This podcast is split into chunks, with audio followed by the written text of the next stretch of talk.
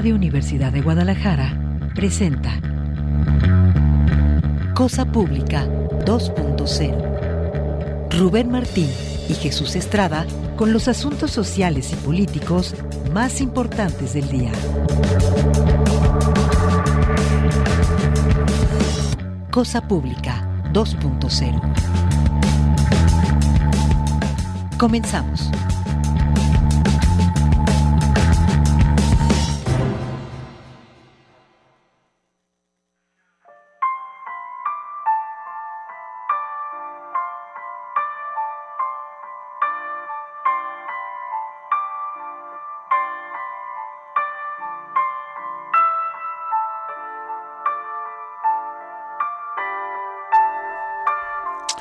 Bienvenidos a Cosa Pública 2.0. Muchísimas gracias por estarnos acompañando en este primer programa de este eh, año 2023 que estamos arrancando completamente en vivo. Eh, que esperamos que hayan tenido felices fiestas y eh, nos estamos muy contentos de que nos esté acompañando aquí en Cosa Pública 2.0 y en esta tarde vamos a presentarle un programa donde pues lamentablemente sigue siendo un tema muy delicado, muy grave, muy importante el tema de las desapariciones. Hay un episodio que ya le damos a conocer desde la semana pasada, pero que hay información nueva y tiene que ver con eh, este episodio de desaparición masiva que ocurrió en Colotlán eh, más bien en el trayecto hacia Zacatecas, a un poblado de Zacatecas, y por eso ah, vamos a, presentarle la información que tiene que ver con una manifestación muy importante histórica, según nos revelan los propios eh, habitantes de, allá de Colotlán, una manifestación que ocurrió este fin de semana. Tenemos información también eh, más adelante con Héctor Flores, porque pues una buena entre tantas noticias malas es que parecer el Ayuntamiento de Guadalajara ya va a promover las fichas de búsqueda en las pantallas que se tienen en, todas las recaudadoras municipales. Vamos a hablar lamentablemente del recuento de la guerra informal que hemos vivido en los últimos años y que este 2022 pasado fue bastante, bastante fuerte, muy grave, temas de feminicidios, de devastación ambiental y al final hablaremos de poderes, entre otras cosas, porque, bueno, pues eh, como ya se esperaba, la ministra que era candidata del presidente Andrés Manuel López Obrador, eh, Yasmín no logró los votos necesarios, pero la buena noticia es que sí se eligió a una mujer, a la magistrada Norma Lucia Piña, como la primera dama, la primera mujer en presidir la Suprema Corte de Justicia de la Nación desde su fundación hace 200 años. El menú de temas que tenemos en esta tarde para usted. Antes de presentarle los detalles, saludo con mucho gusto a mi compañero Jesús Estrada. Jesús.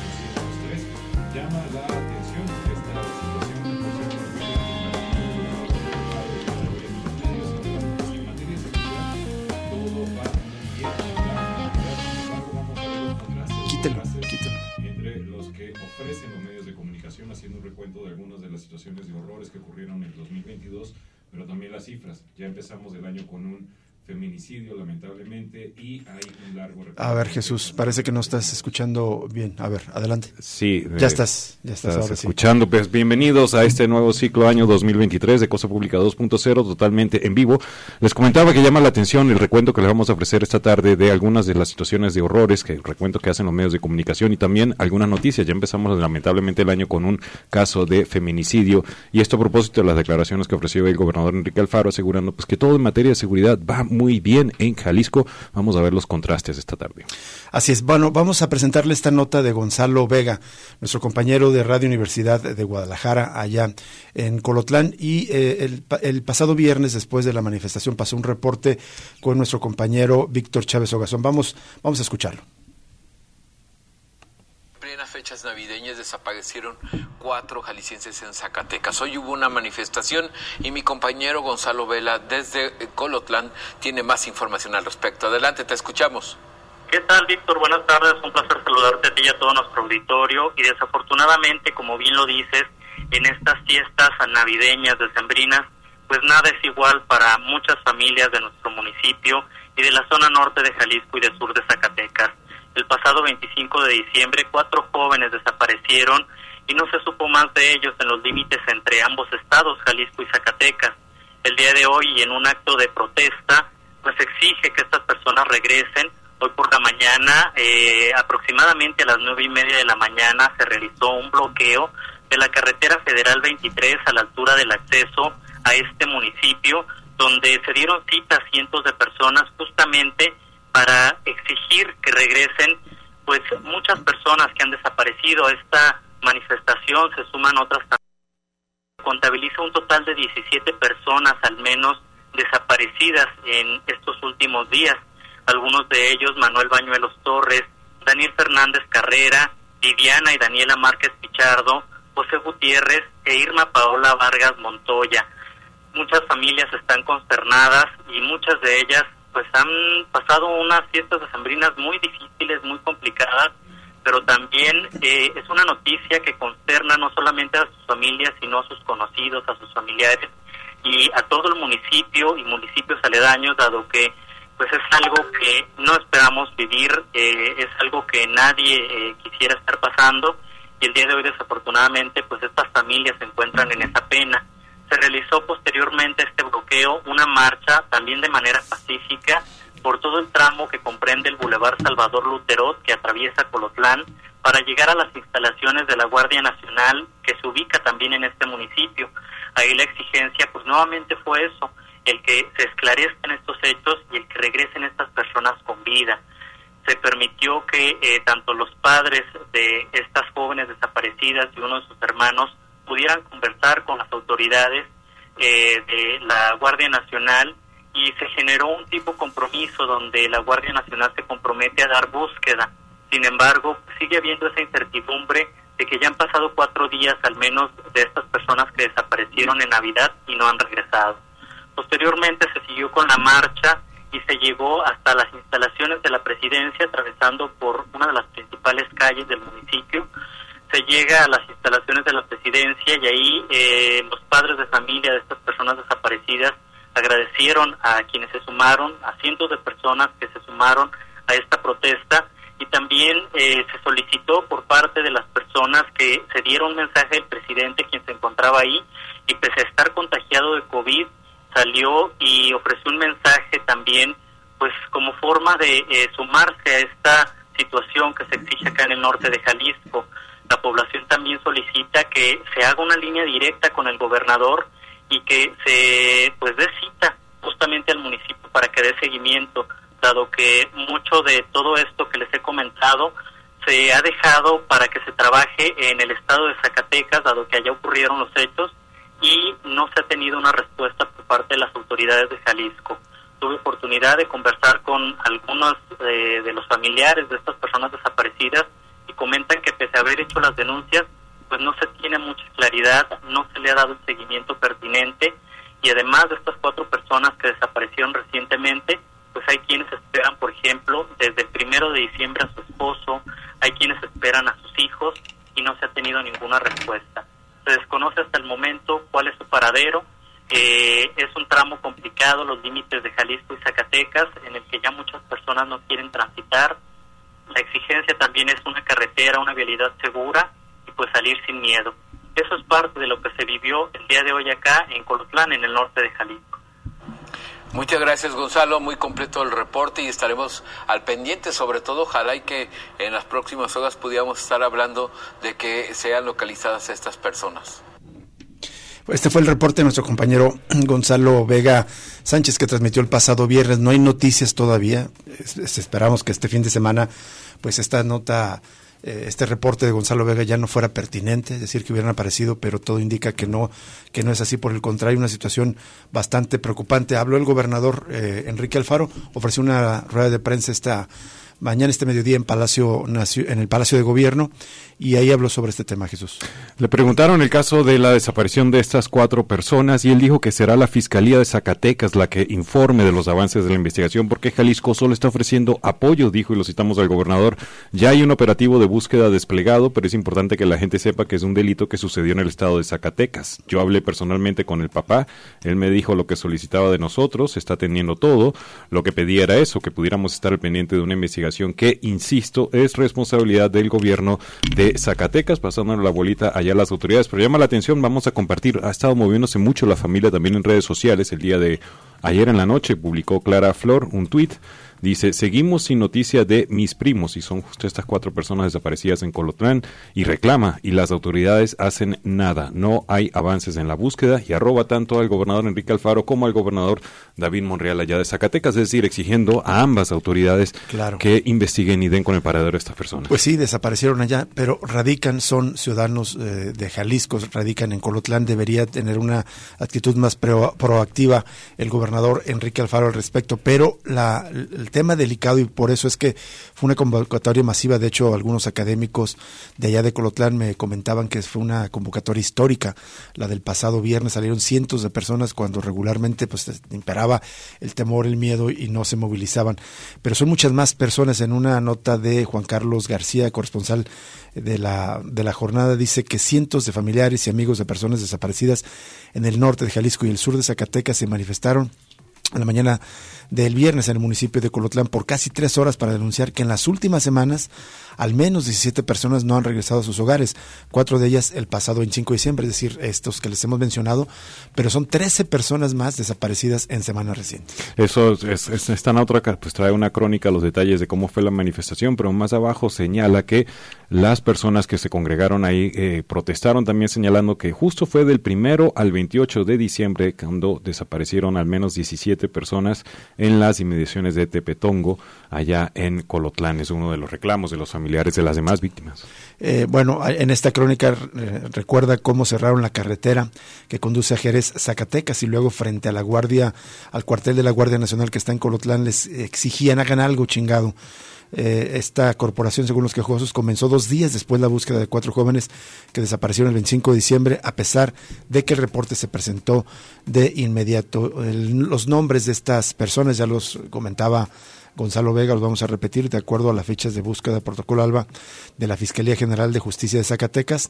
Eh, se está buscando a Daniela y a Viviana Márquez Pichardo, de 31 y 26 años respectivamente, a Irma Paola Vargas Montaño, que tiene 27 años, y a José Melesio Gutiérrez Farías, este último ciudadano de Estados Unidos, pareja de Daniela, quien visitó, quien vino a visitarla a México. Los cuatro se dirigían a Colotlán, pero se perdió contacto con ellos eh, cuando circulaban en el tramo Tepetongo, Zacatecas, Ahuejúcar, Jalisco, de acuerdo con los datos difundidos por la Fiscalía Zacatecana. También en la misma crónica recuerda algunas de las consignas que se gritaron ahí frente a la base de la Guardia Nacional. Una de las personas gritaba, la zona norte de Jalisco se encuentra sumida en una crisis social con tantos desaparecidos. Queremos justicia, que vuelva al orden social, volver a la tranquilidad que vivíamos en el pasado. Queremos la paz en esta región. Y también según medios locales, tan solo durante la mañana del miércoles de la semana pasada desapareció otra persona ahí en Colotlán de nombre Andrés Correa Muñoz cuando se dirigía rumbo a su trabajo. La Fiscalía de Zacatecas ha dado a conocer que en este tramo de Petongo Jerez han desaparecido recientemente siete personas en tres sucesos diferentes, por lo cual inició el mismo número de investigaciones.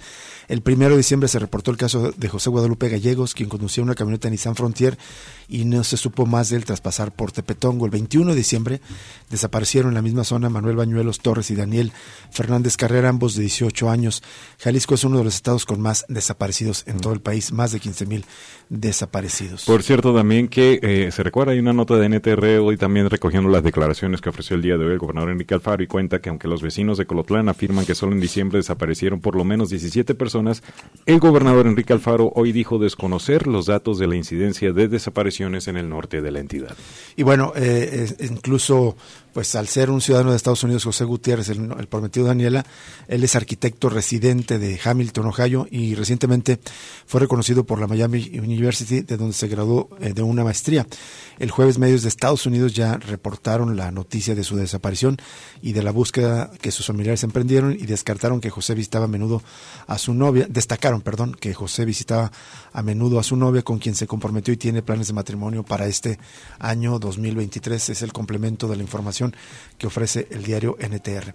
Bueno, antes de cerrar esta primera, este primer bloque, vamos más información sobre el tema de desaparecidos. Hay una nota eh, relevante del diario NTR de Lauro Rodríguez, quien entrevista a Jorge Ramírez Plasencia, integrante del comité eh, de análisis sobre desaparición de personas en la Universidad de Guadalajara. Él dice que el Registro Nacional de Personas Desaparecidas y No Localizadas, de, que es manejado por la Secretaría de Gobernación, dejó de ser una fuente confiable de información sobre víctimas de desaparición en el país. Jorge Ramírez elaborando el documento de trabajo La crisis del Registro Nacional de Personas Desaparecidas, cinco anomalías que socavan su utilidad diagnóstica y de monitoreo, el cual evidencia que la estadística pasó de ser una herramienta para dimensionar el problema a ser un elemento de juego político para ocultar la crisis de las desapariciones. Justo ahí en el documento de este especialista se centra en el uso político de las estadísticas de las desapariciones. se cita en esta nota el documento y dice, los informes públicos por parte de las autoridades federales para dar cuenta del avance del problema seguramente llevaron a las autoridades locales a idear formas para no aparecer en el ranking de los estados con mayor incidencia o salirse de él. Esto fue empobreciendo la calidad de los datos contenidos en la base de datos. Señala que el registro sea desconfiable ahora tiene diversos actores clave, pero el especialista resalta dos, el gobierno federal incapaz de publicar datos abiertos y de generar un sitio de Internet con puntos claros y precisos sobre la carga de información para evitar por ejemplo, duplicados y los gobiernos estatales pues no resuelven el desorden administrativo de las cifras en sus estados. El informe o el documento también señala que no debe omitirse que la crisis de la plataforma se debe en gran medida a la renuencia de algunos gobiernos locales a resolver el problema detrás de la estadística.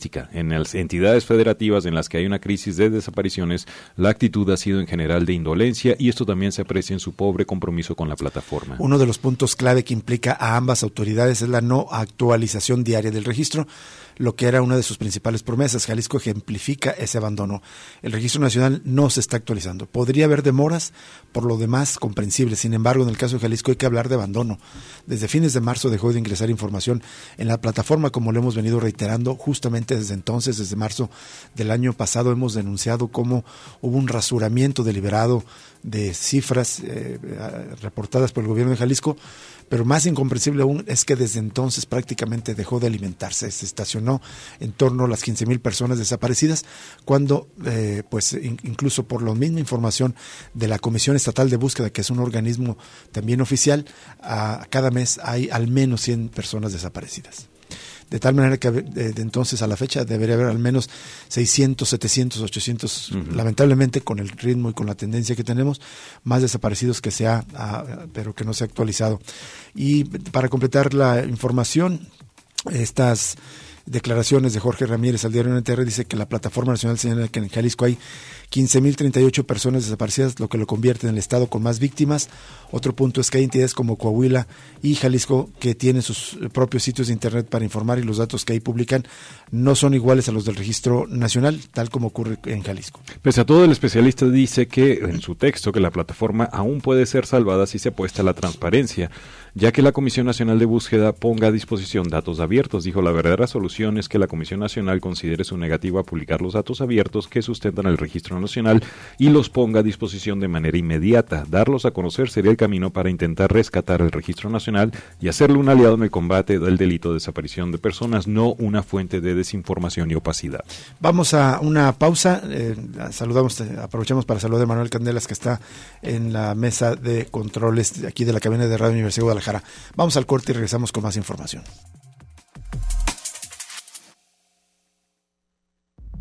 Cosa Pública 2.0 se enriquece con tu opinión. Llámanos al 31 34 22 22, extensiones 12801, 12802 y 12803. Regresamos en unos momentos. Cosa Pública 2.0. Regresamos.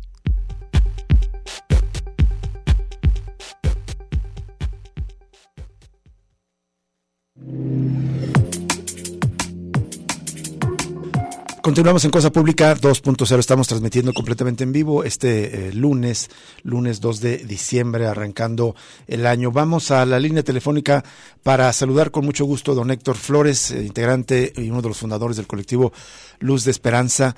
Eh, queremos conversar de algunos puntos con este, que ha trabajado este colectivo con don Héctor Flores.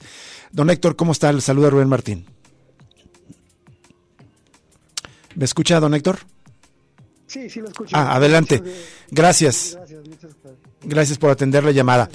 Eh, quería preguntarle en primer lugar de este acuerdo al que llegaron con el gobierno de Guadalajara, por el cual se están eh, difundiendo fichas de búsqueda en las recaudadoras del Estado. ¿Cómo está funcionando esta forma de colaborar en la difusión de las fichas de búsqueda, don Héctor Flores?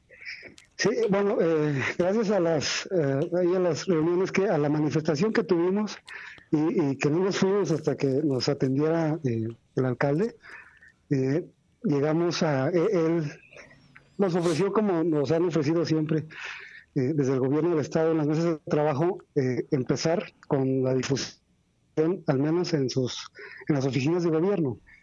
nosotros encantados sabemos que es muy reducido el universo de personas que los van a ver, pero es un comienzo. Eh, de haber una negativa total, al menos eh, se van a empezar. Eh, no, no están empezando en muchos lados, solo son, son 15 pantallas ubicadas en cuatro recaudadoras, tres en Olímpica, tres en Oblatos, tres en Minerva y dos en Cruz del Sur.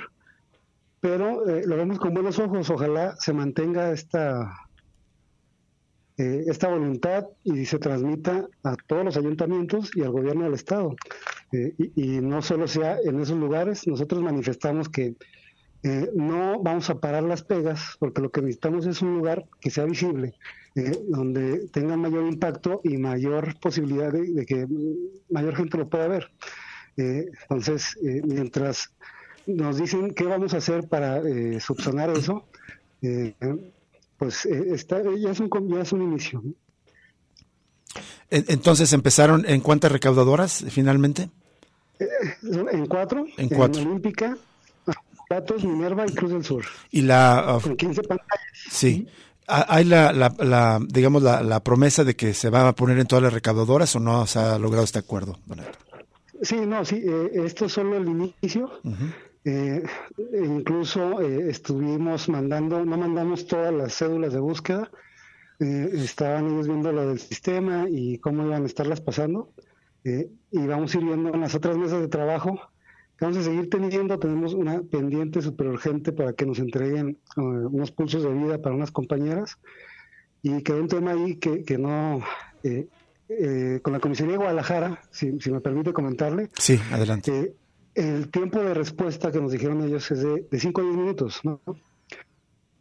Eh, pero en el caso de los desaparecidos con denuncia telefónica, eh, onda hasta dos horas eh, para que llegue la primera autoridad. Entonces, ese tema está ahí pendiente y es muy importante. Eh, necesitamos saber por qué, por ejemplo, en el caso de mi hijo en la zona de, la Minerva, a una cuadra de la Minerva, hay dos denuncias en el 089 de vecinos eh, desde que empezó eh, todo ese asunto y la policía llega hasta las ocho y media de la mañana. Después de...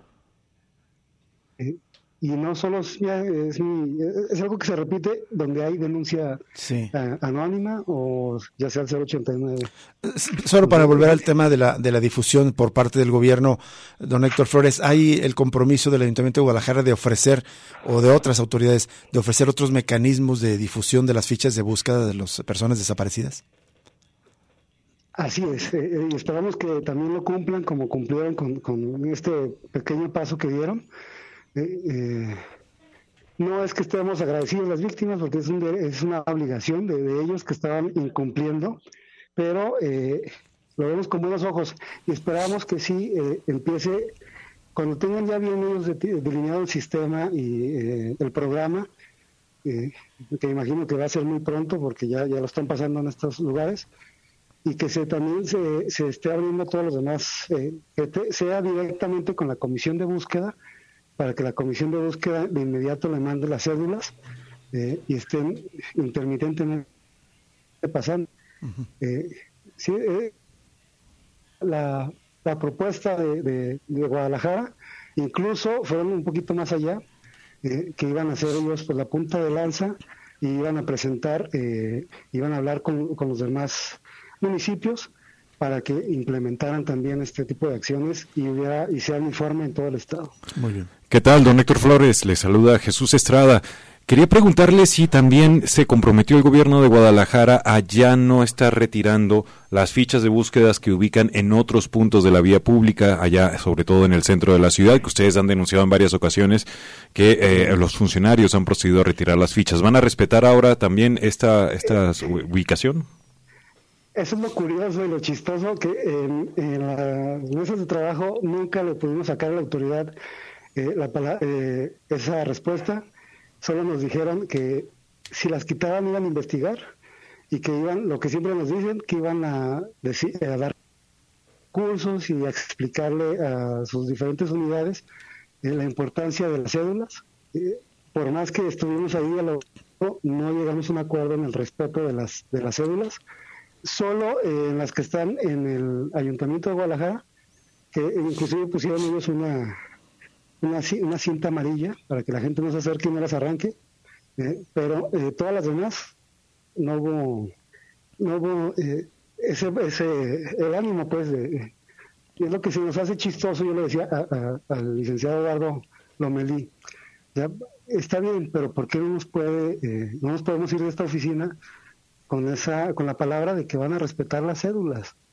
Y, no, o sea, no es que estamos trabajando, estamos avanzando y mira, ya vamos a empezar aquí, pero eh, al final de, las mesas de trabajo y del día no, no, no una respuesta favorable a respetar las cédulas de búsqueda en otros lados. Bien, eh, don Héctor Flores eh, hizo declaraciones a otros, a otros colegas, el diario NTR, y habla de que todavía eh, pues eh, es difícil que las instituciones trabajen para evitar las denuncias de las desapariciones, pero también hablaba de amenazas, presiones que han sufrido algunos familiares que buscan a sus personas desaparecidas.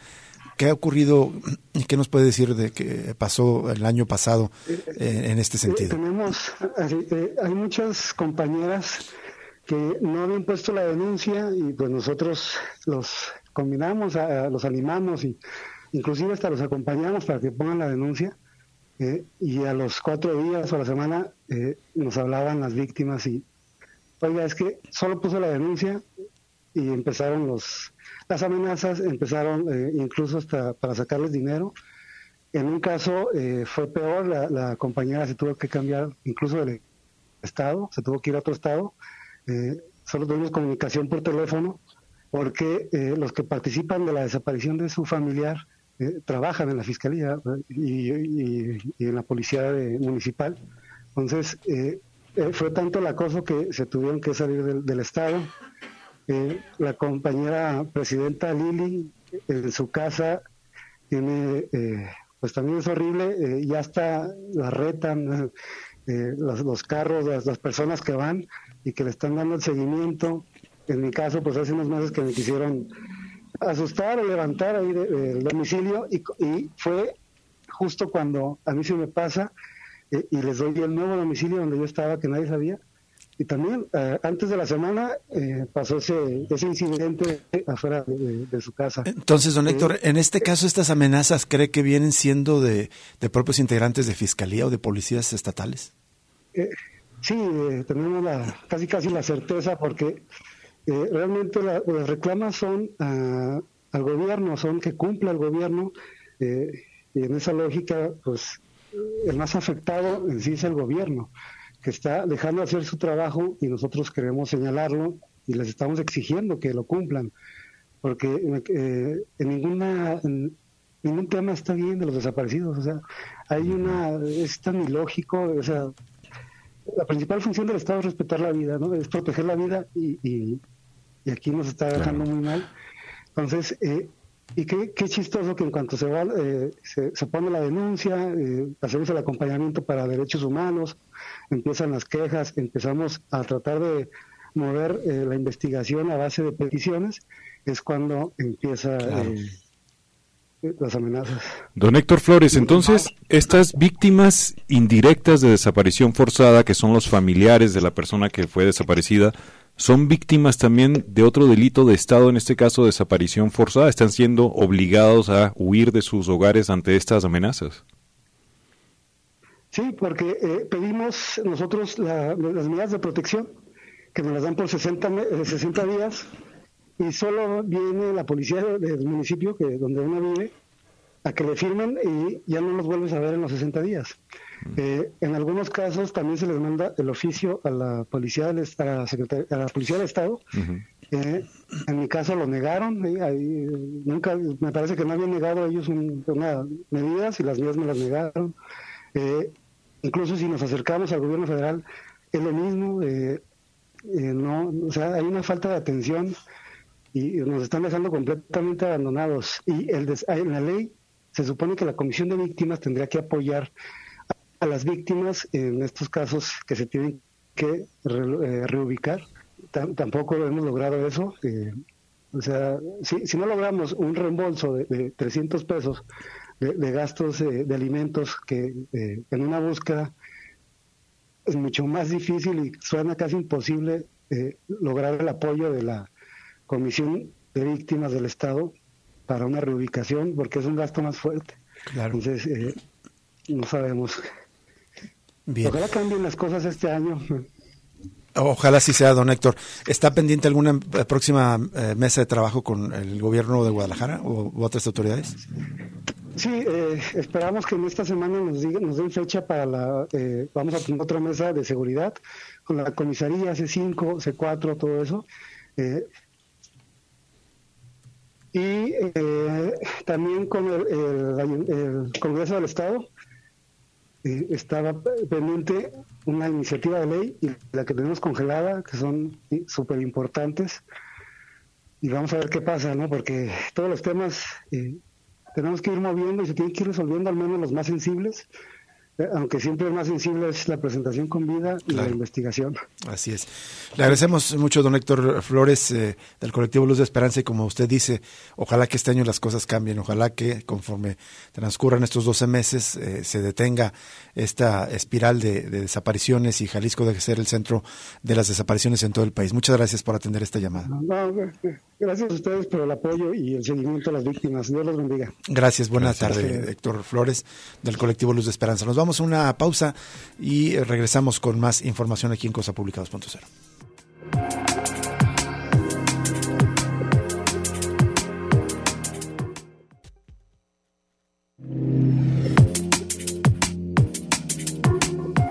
Seguimos en Cosa Pública 2.0. Vamos a compartirle esta información que es una invitación a apoyar a las familias justamente que son víctimas de feminicidio o de desaparición. La dimensión de la desaparición de una mujer o un feminicidio es tal para las familias que no solo implica lidiar con la ausencia, sino con la precariedad, porque muchas veces ellas eran las proveedoras, más en épocas como la cuesta de enero. Frente a esto, el Comité de América Latina y el Caribe para la Defensa de los Derechos de las Mujeres, CLADEM, realizará una gala de ópera a beneficio de estas familias con la soprano Abigail Favela el próximo 9 de enero a las 8 de la noche, es decir, el próximo lunes. Tiene una semana para prever y participar en este evento. Para apoyar se pide cooperación con despensas, las cuales ya se pueden eh, llevar hasta el día 9 de enero al Hotel Nora, que está ubicado en la calle Mexicalcingo número 1182. Eh, Esto es a una cuadra de la plaza principal de eh, este barrio, donde también se va a realizar la gala, es el barrio Mexicalcingo. Guadalupe Ramos, integrante de CLADEM, resaltó la necesidad de ayudar a estas familias, pues si en general es complicada la cuesta de enero, para ellas tiene una carga adicional por las situaciones tan complejas que desencadena no contar con quien era la proveedora de ese hogar. Guadalupe Ramos citó un caso particular, dijo, el de una señora que su hija fue desaparecida, su hija era proveedora en su casa, eran ella y su hija solamente, y los dos niños pequeñitos de su hija, una niña y un niño, que cuando desaparece ella, tiene los niños tres y cuatro años de edad, y la señora además es una señora mayor, es la abuela, que ahora se queda a cargo de estos pequeños y que tiene que hacerse cargo de ellos y que y de todo lo que implica la manutención, la sobrevivencia cotidiana, diaria, la escuela, etcétera. Por eso es que tenemos estos momentos de apoyo para ellas. La petición es llevar artículos no perecederos como leche, frijol, lentejas, aceite vegetal, azúcar, harina, sopa, alimentos para bebé, leche vegetal o en polvo, huevo, café, avena, verduras o frutas enlatadas, atún, salmón o pollo, también enlatados. No hay restricción de horarios para acudir, pero en particular la gala con eh, esta eh, soprano va a ser a las 8 de la noche el próximo 9 de enero. Aquí está esta petición muy importante, pues muchas veces nos preocupamos, difundimos, pero es otra manera de solidarizarnos, de estar presentes en esta difícil, dificilísima lucha y dolorosísima, evidentemente, eh, lucha de, las, de los familiares que buscan a sus personas desaparecidas. Vamos a otra nota, es eh, información que tiene que ver con la situación de los menores en esta situación de guerra informal. Si quieren sobrevivir, los niños y adolescentes que viven en zonas controladas por el crimen organizado deben relacionarse con ellos y participar en sus actividades delictivas. Esto reconoció Juan Martínez Pérez, Juan Martín Pérez director de Tejiendo Redes por la Infancia detalló que la violencia contra los niños y adolescentes tiene un trasfondo estructural, ya que desde hace 15 años estamos en guerra, los asesinatos y desapariciones de personas se han incrementado de las 109 mil personas desaparecidas, 18 mil son menores de edad, es decir, prácticamente más del 15%. Juan Martín Pérez es uno de los especialistas que ha insistido y coincidimos en que estamos en una situación de guerra a pesar de que las autoridades no quieren reconocerlo. A propósito de esta información, él cuenta que hay lugares donde el crimen organizado tiene control territorial y en ese espacio donde el Estado tiene menos presencia, los niños, niñas y personas jóvenes para sobrevivir tienen que tener un vínculo con el crimen, ya sea como informantes, siendo esclavos cuando están en los laboratorios o incluso en el sicariato, que de acuerdo con lo que hemos observado es el sicariato eh, el que es más crudo y escandaloso. Son muy pocos los casos que son vinculados. Juan Martín Pérez mencionó que no hay un vínculo directo entre la pobreza y el crimen, sino entre el control territorial, la falta de políticas para prevenir la violencia y la guerra que se mantiene desde hace 15 años y lamentó que en el actual gobierno de Andrés Manuel López Obrador la desaparición de niños y adolescentes se triplicó al pasar de 6.141 casos el 30 de abril de 2018 a casi 18.000 en noviembre de 2022. Añadió que al día de hoy la, los reportes de desaparición de hay 14 reportes de desaparición de menores al día. Pero Juan Martín Pérez también señaló e insistió en que la desaparición de personas, el reclutamiento forzado de niños y adolescentes y el aumento de la violencia son síntomas de la guerra que México enfrenta desde hace 15 años y que no cesará al ser un negocio, dijo, para los políticos y los empresarios. Bueno, y en este recuento el diario Mural ofrece una, una relación de algunos de los hechos pues eh, más significativos que más conmocionaron a la sociedad en materia de violencia, dice un 2022 con marca de violencia y señala una serie de atrocidades acudió Jalisco en 2022, desapariciones, homicidios y enfrentamientos de violencia alcanzó tanto a mujeres y menores como a políticos y funcionarios de seguridad. Eh, señalan, entre otros, evidentemente que las víctimas fueron pues miles, eh, si sumamos a quienes padecieron alguna de las distintas aristas de la guerra informal, como las desapariciones, como los homicidios, como las masacres, como los feminicidios. Pero en este recuento se recuerdan el caso del alito Eduardo Salomón, de 16 años, quien fue sacado de su casa por sujetos armados en el fraccionamiento Hacienda Los Fresnos 2 en Tlajomulco el 4 de febrero. Lamentablemente su cuerpo fue localizado dos días después en una casa situada apenas a, espaldas de la Fiscalía Regional ahí en el centro de Tlajomulco. Eso fue en febrero. Al mes siguiente, eh, un militar disparó contra una golfista. La golfista y ex candidata diputada federal del PRI, Lidia Villalba, fue asesinada a balazos el 17 de marzo por un militar y esto fue a partir, de, señala, de una confusión porque su chofer se negó a frenar. Esto ocurrió en los límites de justamente Zacatecas y Jalisco. Y también recuerdan el asesinato del chef eh, Christian Leif en el municipio de Mazamitla el, primero de mayo, cuando hay que recordar que eh, las primeras versiones que dio el mismo gobernador es que se trataba de, un asunto entre, entre bandas del crimen organizado, pero no, había población civil, como este caso de este chef, que fue asesinado en Mazamitla en uno de los episodios que marcaron la, serie de, violencia ahí en, en, Mazamitla. También, por cierto, acá señalan que en el mes de junio es cuando Jalisco llegó a la cifra de 15 mil desaparecidos, solo que ahí es cuando llegamos eh, después del rasuramiento de las cifras. Teníamos 16 mil desaparecidos en el mes de marzo. También en junio, recuerda que cuatro policías del Salto fueron asesinados. Esto el 22 de junio durante una agresión en la colonia San Lorenzo. Decenas de oficiales acudieron en apoyo y un, un enfrentamiento que terminó con nueve sicarios muertos, seis detenidos y el rescate de dos víctimas. Y fue el 16 de julio que Luz Raquel Padilla Gutiérrez falleció a consecuencia de las quemaduras que sufrió en el Parque Arcos de Zapopan en, un, en uno de los casos emblemáticos, eh, no solo de feminicidio, sino de revictimización que hace la autoridad.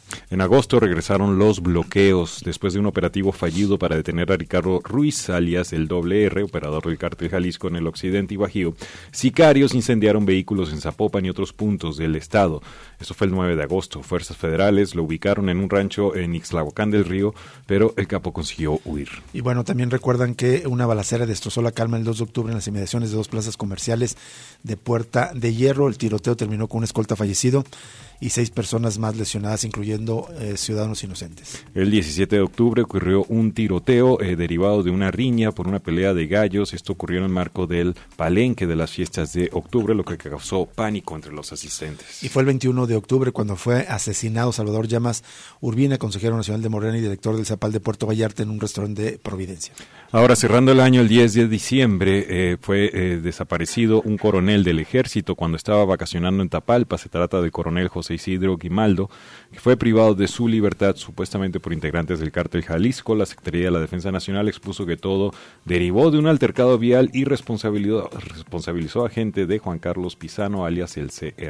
Y también eh, se, se, se cierra el recuento de este año con pues este episodio, esta muestra, este espectáculo, este caravana de impunidad en la que participaron diversos vehículos eh, que supuestamente eran tripulados por miembros del cártel Jalisco Nueva Generación y que total impunidad empezaron a repartir juguetes y electrodomésticos el 21 de diciembre en la colonia El Retiro. Bueno, vamos a otros temas. Un análisis realizado a los datos de la Fiscalía del Estado y el secretario ejecutivo del Sistema Nacional de Seguridad del Gobierno Federal evidencia que al menos 12 delitos tuvieron una alza histórica en 2022. Este ejercicio fue realizado por Víctor Manuel González Romero, investigador de la Universidad de Guadalajara y antes también ex rector general de esta casa de estudios. González Romero indicó que los delitos contra el patrimonio, la vida e integridad de las personas, pero principalmente contra las mujeres, son los que más aumentaron eh, el año pasado. Este tipo de recuentos muy detallados que lleva el doctor González Romero son los que contrastan, me parece, con las estadísticas o las cifras oficiales. Por ejemplo, en el ámbito de la violencia de género, el abuso sexual pasó de 2.378 denuncias en 2021 a 2.935 el año pasado. Con respecto al año 2018 hay un aumento de 36.13% porque en ese año se contabilizaron de abuso sexual 2.156 carpetas de investigación. En tanto, las carpetas de investigación por violencia familiar registraron una cifra récord de 12.647 el año pasado, lo que significó un aumento de 42.9% con respecto a 2018. El acoso sexual eh, registró 299 denuncias, violación, violación equiparada 31 y otros delitos que atentan contra la libertad y la seguridad sexual fueron 1.511, también tuvieron las cifras más altas en los últimos años. En general, los delitos del fuero común mostraron un aumento porque se presentaron el año pasado 12.747 denuncias contra 11.068 en 2021. Pero en cuanto a los delitos que tienen que ver con la desaparición de personas, el doctor González Romero dijo que ese delito sumó 2.217 denuncias del año pasado. Esto es 47% más con respecto al 2018 y 12% más comparado con el año previo, 2021. El secuestro también presentó datos históricos al reportarse 21 denuncias. En 2021 fueron 19 eh, personas secuestradas, en 2020 13 eh, y en 2018 16. Los ilícitos relacionados con la vida de las personas también mostraron un, aumento. Por ejemplo, el homicidio culposo aumentó 17.8% con respecto a 2018 y el número de fosas clandestinas reportadas por la Fiscalía Especial en Personas Desaparecidas fue más alto desde su creación. 41 fosas clandestinas reportadas el año pasado con estas cifras lamentablemente históricas. Y ya para terminar este bloque, ocurrió un hecho gravísimo en Ciudad Juárez. Hubo un motín al interior de la penal de Ciudad Juárez y este domingo dejó un saldo de al menos 14 personas fallecidas entre prisioneros y custodios, así como la fuga de más de una veintena de reos, según información preliminar arrojada por que, de, eh, personal militar. Es una nota de la agencia EFE. Cuenta que supuestamente todo eh, se originó, esta balacera en plena visita por la celebración del Año Nuevo que le costaría la vida a 10 custodios y 4 reos. Esto fue en el Centro de Readaptación Social de Ciudad Juárez. Según el grupo militar en la zona, un comando armado a bordo de seis camionetas llegaron hasta el penal donde ya había visita esperando ingresar para ver a sus internos y abrieron fuego para después entrar y extraer a varios internos. Eh, personal del ejército dijo eh, la fiscalía en un comunicado personal del Ejército Mexicano, de la Guardia Nacional, de la Secretaría de Seguridad Pública Estatal y de, la Agencia Estatal de Investigación colaboran con la Fiscalía General para devolver la tranquilidad en Cerezo. Sin embargo, el presidente municipal de, Ciudad Juárez, Cruz Pérez, comentó que se habla de 10 custodios y cuatro reos sin vida. Terrible. Eh, inicia este año con este motín allá en Ciudad Juárez. Vamos a una pausa más y regresamos con más información en Cosa Pública 2.0, el bloque ya para cerrar el programa, este primer programa del año 2023.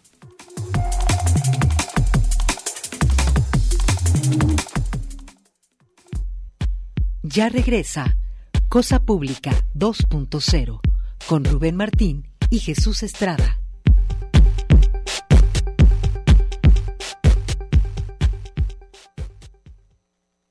Síguenos en Instagram, Radio UDG. El pórtico de los cínicos, el pórtico de los cínicos. El Pórtico de los Cínicos es un programa cultural de divulgación filosófica del Departamento de Filosofía de la Universidad de Guadalajara.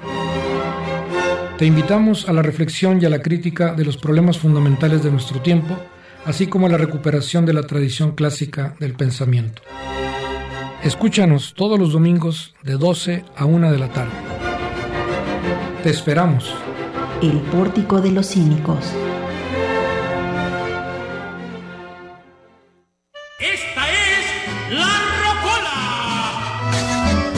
Los sábados de 9 a 12 de la noche, una selección de lo más tropical, guapachoso. Ay, primo Nacho. Romántico.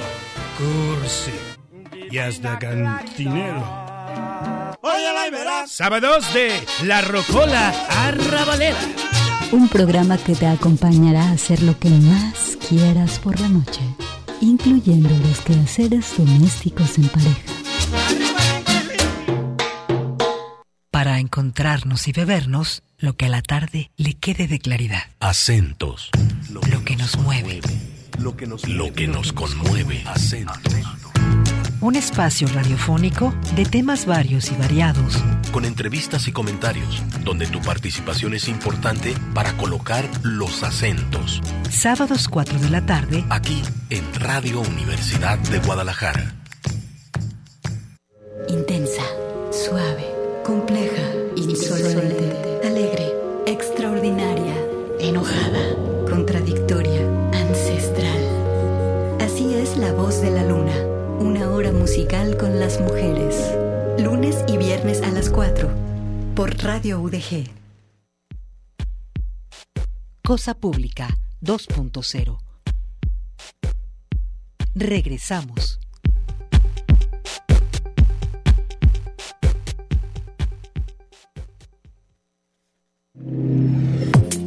Seguimos en Cosa Pública 2.0. Bueno, vamos a, ya para cerrar hay muchísima información que nos gustaría compartir. Es imposible, sin embargo, algunos, aunque sea como titulares, entre otros casos, pues eh, lamentablemente ya la primera eh, víctima de feminicidio. De hecho, antes de, cerrar el año se ya había informado que falleció la maestra de primaria que fue agredida con un arma blanca el 13 de diciembre en el municipio de Gollado. Se, se trata de Isabel Ortiz Madrigal, quien el miércoles pasado falleció en un hospital de Morelia, donde fue llevada para su atención. La docente resultó lesionada cuando se dirigía a su trabajo en la primaria Plan de Ayala, ubicada en la comunidad de Rancho Nuevo, pero no se presentó. Allí Betzabel Ortiz impartía clases a niñas y niños de cuarto a sexto grado. Según las investigaciones oficiales, fue un individuo quien la interceptó y la lesionó en 18 ocasiones. Ella caminaba por la calle Ruiz Ángel, muy cerca de la parroquia de la comunidad, y comenzó a gritar cuando el hombre se abalanzó sobre ella. Pero como decíamos, eh, ya empieza el año con la primera muerte violenta de mujer. Bajo el protocolo de feminicidio se investiga la muerte de una mujer quien presuntamente fue atacada a balazos por su pareja, esto en el municipio de Tototlán. La Fiscalía eh, Regional informó que el domicilio ubicado en la calle, eh, una calle de la colonia San Agustina y en ese municipio llegaron la tarde del domingo policías municipales como primeros respondientes. Y bueno, pues el reporte del diario El Occidental cuenta que cuando llegaron al domicilio de la mujer la encontraron herida, falleció posteriormente y observaron las autoridades heridas producidas por proyectil de arma de fuego. Bien, vamos a más información.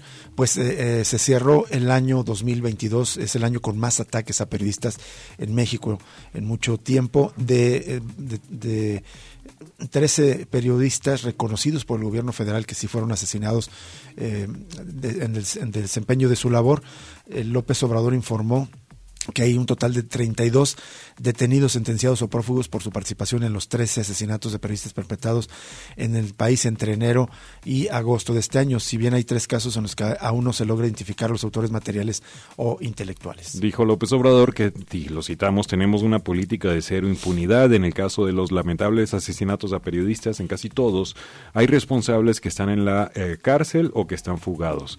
Esto lo dijo cuando informó que por los homicidios contra periodistas perpetrados en 2022 se han emitido cinco sentencias contra autores materiales e intelectuales y se ha detenido a estas más de 20 personas. Y bueno, ya en recuentos de otras organizaciones, se las compartiremos en redes sociales como artículo 19, pero uno que llama mucho la atención es un recuento de eh, Reporteros sin Fronteras que consigna que 2022 fue el año más mortífero para los periodistas en la historia de México con cuatro asesinatos que se registraron el mes de agosto. Enero comenzó del año pasado con cuatro asesinatos también.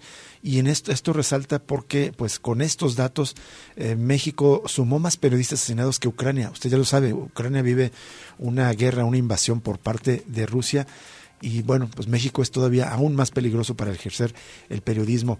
Pero también en este contexto se destaca que hubo un aumento muy significativo de asesinatos en el resto de América Latina, 163% comparado con el año anterior. Ante esto, esto llevó a varias organizaciones de, periodistas y de la, sobre temas de libertad de expresión. A, eh, estas organizaciones de América Latina exigen un periodismo libre de violencia en el país. Y de los casos más recientes, el ataque al periodista Ciro Gómez Leiva, la jefa de gobierno de la Ciudad de México, informó que ya se tiene la ubicación de los autores ah, materiales del atentado fallido contra Ciro Gómez Leiva en una conferencia matutina en Palacio Nacional. El fin de semana, Claudio Sheinbaum reveló que ya se tiene ubicado el vehículo y los autores materiales del fallido atentado en contra de Ciro Gómez Leiva el pasado 15 de diciembre. Que por cierto, eh, eh, le comentábamos esa cifra que reconoce el presidente de 12 periodistas, 13 asesinados del año pasado, pero no es muy exacto. Ya lo vamos a dejar en las redes sociales. Es solo una pequeña infografía de Desinformémonos que ahí habla de y presenta los nombres de 17 periodistas que fueron asesinados en nuestro país el año pasado. Bueno, y ya en otros asuntos, eh, la última semana del año, eh, pues eh, uno de los temas centrales es el, supuesto plagio de la tesis de licenciatura de la ministra se, me, se, me, escapó el nombre, ahorita, ahorita se lo recuerdo. Yasmín Esquivel. Yasmín Esquivel, y todo esto tenía relevancia porque justo este día estaba convocadas elecciones al seno de la Suprema Corte de Justicia de la Nación, es decir, solo participan los ministros, para elegir al nuevo presidente. Y resultó electa Norma, Norma Lucía Piña Hernández, ya es la nueva presidenta de la Suprema Corte de Justicia de la Nación. La nueva ministra obtuvo seis votos de sus compañeros ministros, ganando por un voto de diferencia al ministro Alfredo Gutiérrez Ortiz Mena. Fue en la tercera ronda de votación cuando la ministra Lucía Peña, Piña se convirtió en la primera mujer en ser designada presidenta de la Suprema Corte para los próximos cuatro años. Cuando se anunció la mayoría de votos, la ministra tomó protesta del cargo y al borde del llanto afirmó que las mujeres se colocarán por primera vez en el centro del Pleno del máximo Tribunal de Justicia. Dijo, represento a los ministros, pero también represento a las mujeres porque soy la primera mujer presidenta de la Corte. Dijo que asume la máxima responsabilidad consciente de su responsabilidad y ofreció una representación forjada en lo que ha sido como jurista. Dijo, me siento acompañada y acuerpada por las mujeres, me siento muy fuerte, dijo Norma Lucía Piña. En su trayectoria se recuerda que fue profesora de educación primaria, se licenció, eh, eh, licenció en Derecho por la Universidad Nacional Autónoma de México tiene especialidad en psicología, también en derecho constitucional y fue eh, estudió un doctorado en la división de estudios de posgrado de la UNAM entre 1986 y 1988 y, otros eh, puntos más en su larga carrera eh, como ministra. Y ya para despedirnos, hubo cambio de gobierno en Brasil y usted recordará que fueron elecciones muy, muy competidas en contra del candidato de la derecha fascista Jair Bolsonaro. Ganó de nuevo Luis Ignacio Lula da Silva el pasado, eh, fue en noviembre me parece la elección, y ah, el día de ayer asumió el nuevo presidente de Brasil Lula, se comprometió ayer en su discurso de toma de posición a retomar la integración de América Latina para tener un diálogo activo y, altivo con las otras regiones del mundo. Retomaremos la integración a partir del Mercosur con la revitalización de la Unión de Naciones Sudamericanas y otras instancias soberanas que existen en Latinoamérica, declaró ante el Parlamento después de haber jurado como nuevo presidente de Brasil. Nos llama la atención porque va a fortalecer, digamos, el marco de ese del Mercosur que cuando fue la primera vez presidente Lula sí que le dio un impulso bastante fuerte que después cuando llegaron los gobiernos de derecha se desarticuló, que también dijo que va a fortalecer su cooperación con el BRICS. El BRICS es el grupo formado por Brasil, Rusia, India, China y Sudáfrica, y dijo que Brasil romperá el aislamiento al que fue sometido en los últimos años durante el gobierno del ultraderechista Jair Bolsonaro. Brasil vuelve a ser un país soberano que asumirá todas sus responsabilidades sobre la Amazonía y pondrá a toda su diplomacia al servicio de la defensa de la democracia amenazada alrededor del planeta por un extremismo autoritario, afirmó. También expresó su convicción de que la política en sus más elevados sentidos es el mejor camino para la construcción de consensos y la superación de conflictos. Negar o criminalizar la política es el camino de la tiranía, sostuvo Lula. Y llama la atención que pues eh, asumió el poder frente, como él dijo, al pueblo y a los diputados, pero no frente al candidato perdedor, como es usual, el candidato que pierde le entrega la estafeta o lo que sea significativo, en el caso de México la banda presidencial, pero Jair Bolsonaro se fue dos días antes de, terminar su periodo a Orlando, Florida, donde a parecer va a radicar se fue sin entregar y sin decir una palabra después de las elecciones de que fue derrotado. Terruño de la ultraderecha latinoamericana por allá en Florida. Nos vamos, muchísimas gracias por acompañarnos en esta tarde que estamos iniciando el año 2023. Mañana de nuevo lo esperamos completamente en vivo, lo invitamos a permanecer en sintonía de Radio Universidad de Guadalajara y mañana lo invitamos a que nos acompañe nuevamente al análisis crítico de la realidad. Hasta mañana.